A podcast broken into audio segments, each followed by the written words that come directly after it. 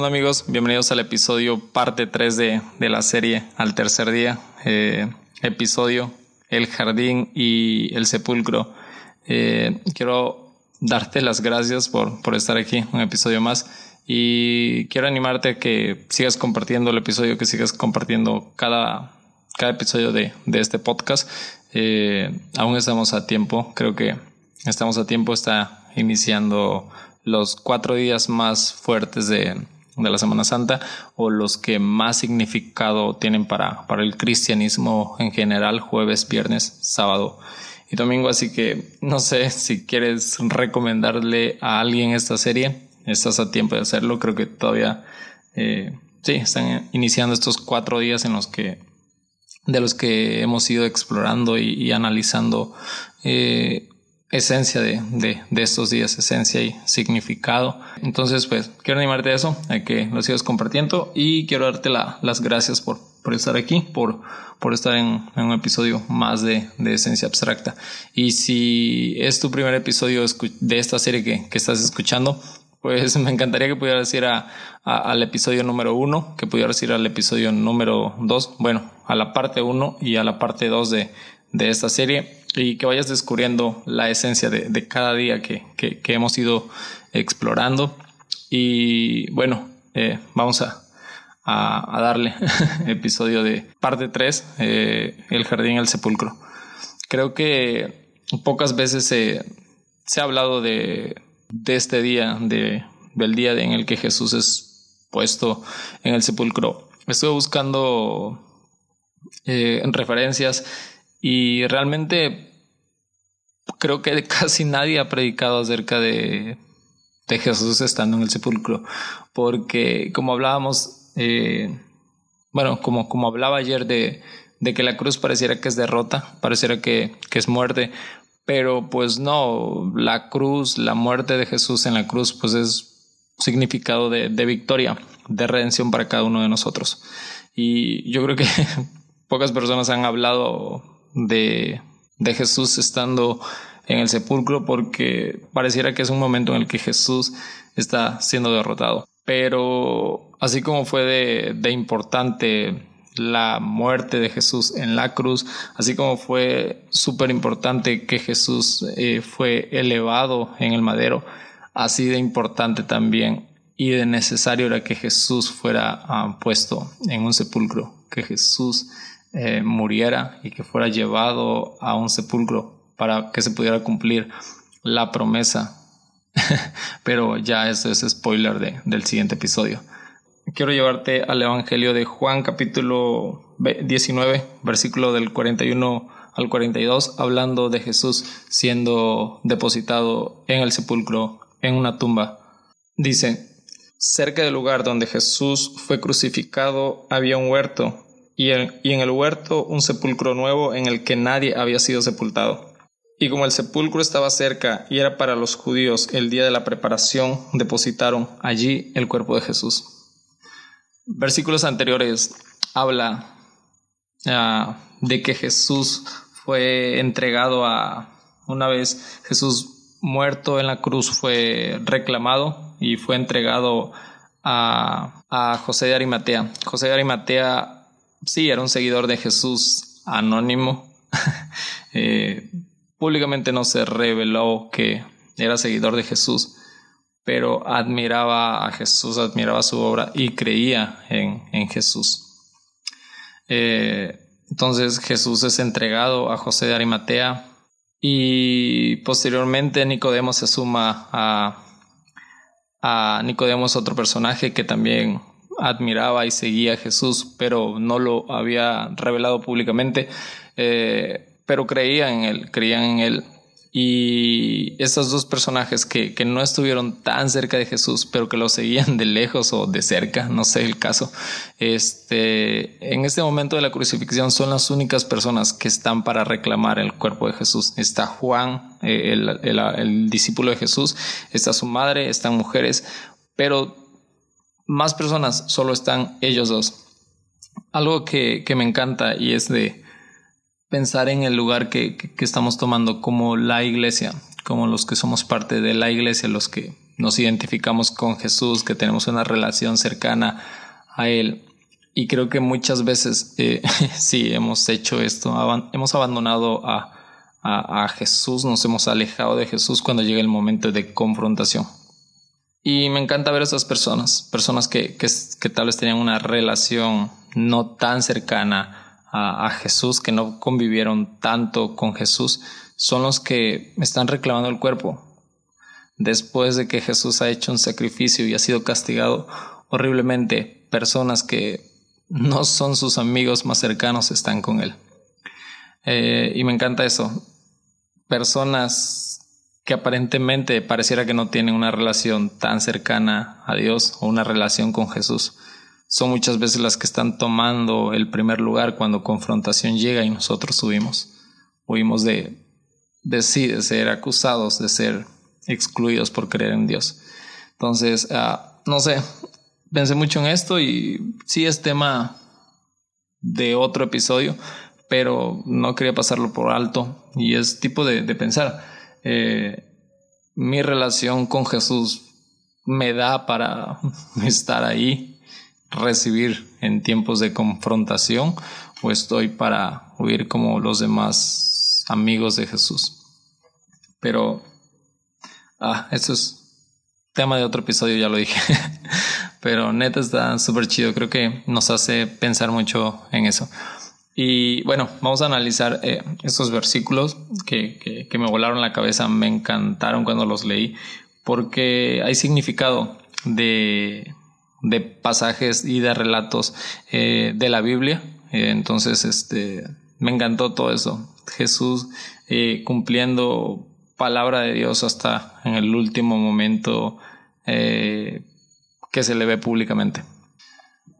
Una de las cosas que, me encantó o que me encanta de, este relato es que dice que, que cerca de donde Jesús fue crucificado había un huerto.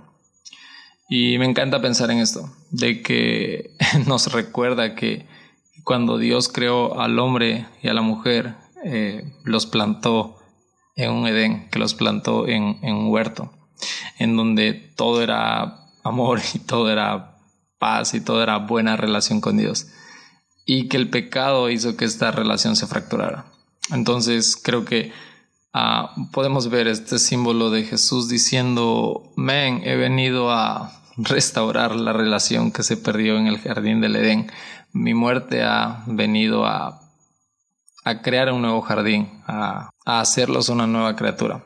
Entonces creo que sí hay mucho significado y hay mucho simbolismo en esto.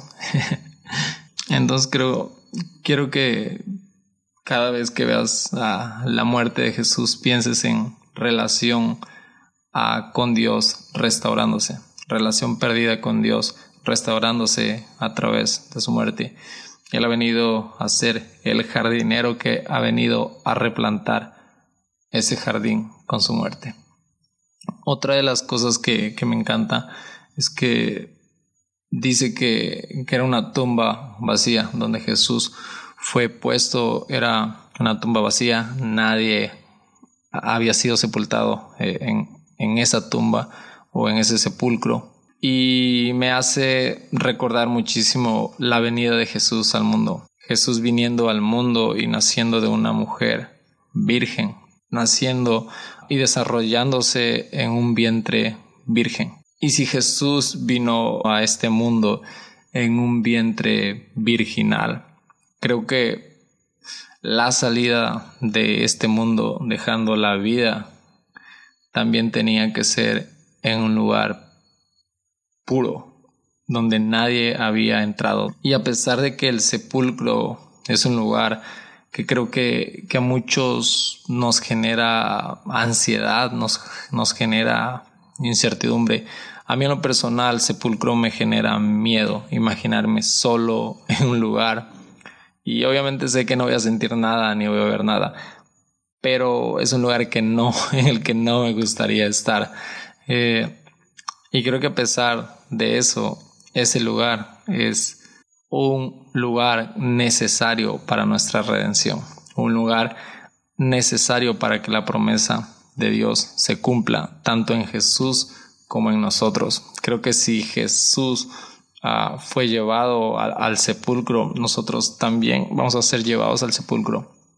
Pero lo más importante viene después, después del sepulcro. Así que no todo termina uh, en esto. Como les decía iniciando el episodio, creo que nadie habla de esto, creo que nadie predica de esto, del sepulcro, porque pareciera insignificante, pero wow, es necesario para nuestra redención, para la promesa que Jesús nos ha hecho. Otra de las cosas que, que me imagino uh, sucediendo en ese sepulcro es Jesús siendo puesto en el sepulcro donde nadie más está.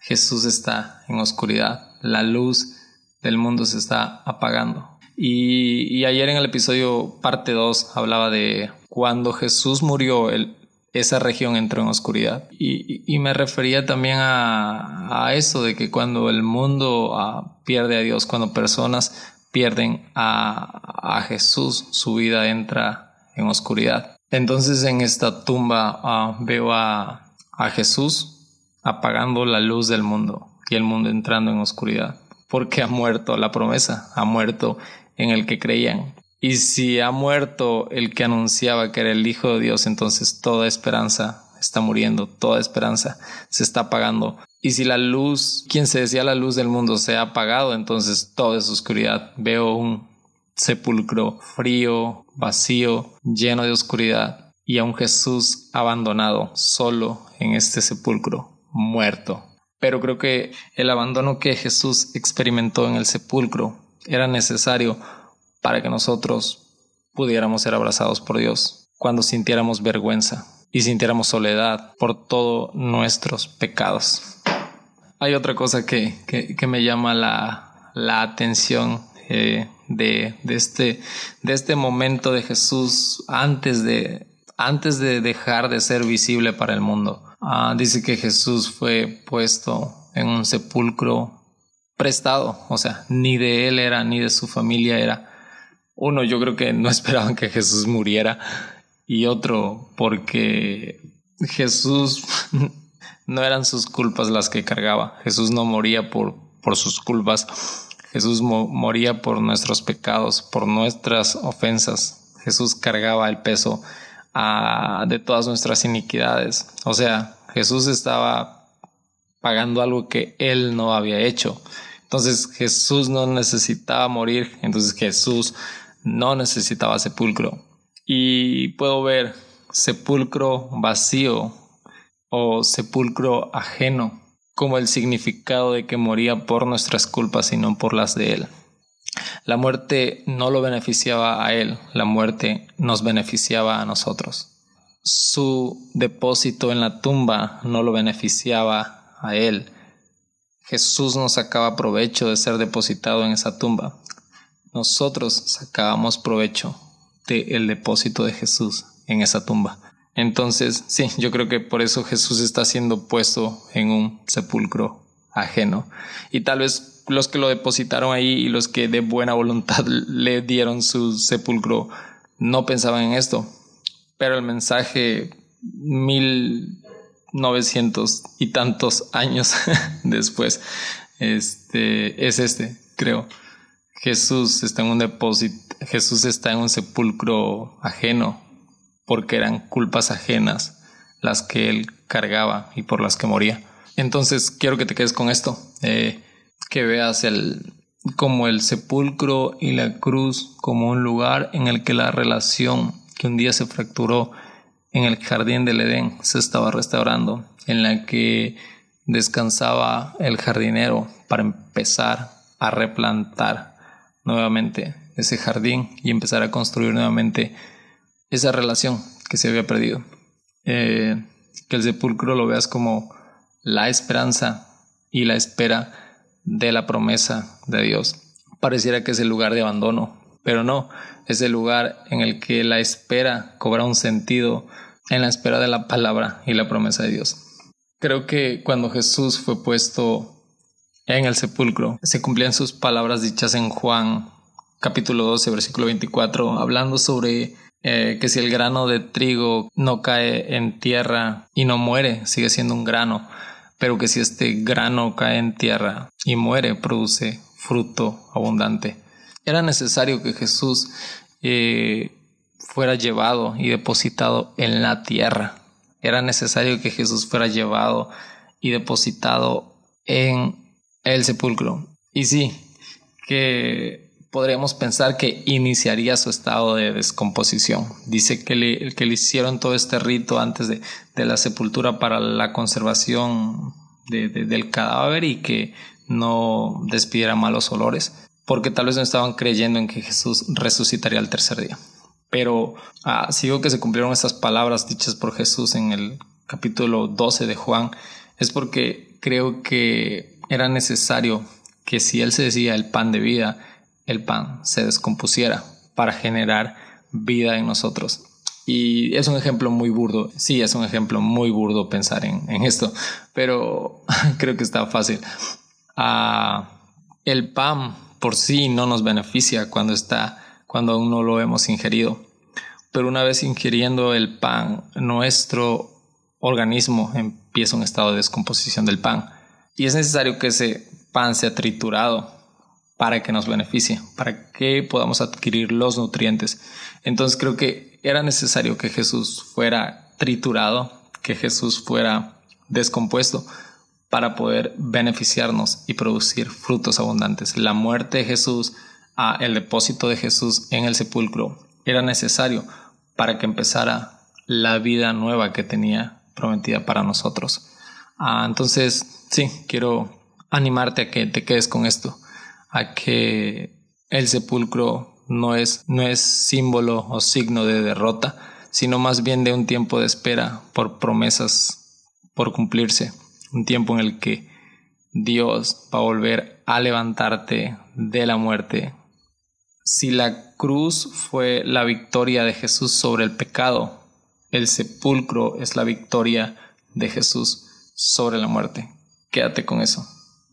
Este, y ya, me quédate con eso. Me, me encantará que puedas estar mañana eh, en, el en la parte parte 4 de, de esta serie.